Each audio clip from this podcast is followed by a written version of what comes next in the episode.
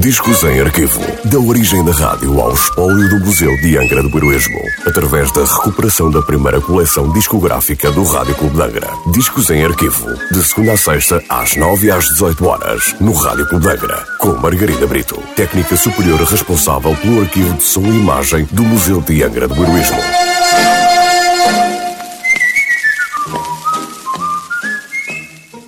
Olá, hoje trago o disco número 439 da coleção discográfica do Rádio Clube de Angra, um disco da Studio Records com nota de última transmissão a 20 de novembro de 1959. Um tema gravado em 1954, oriundo do folclore português, adaptado para um ritmo swing por Fernando Carvalho e interpretado pela Orquestra de Estúdio de Belo Marcos tema de grande sucesso, transmitido com frequência nos programas de música de dança que iniciavam e terminavam o programa noturno da emissora nacional.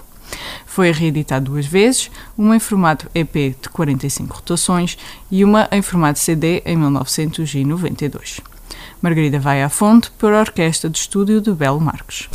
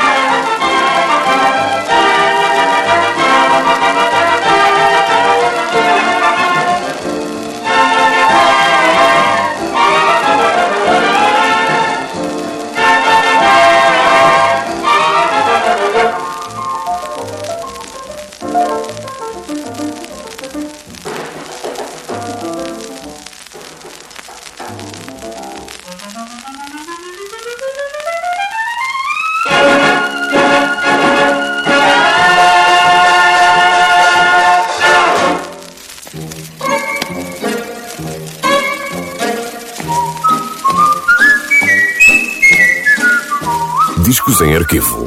Da origem da rádio ao espólio do Museu de Angra do Heroísmo. Parceria entre o Museu de Angra do Heroísmo e o Rádio Clube de Angra. Discos em arquivo. De segunda a sexta-feira, às nove e às dezoito horas, no Rádio Clube de Angra.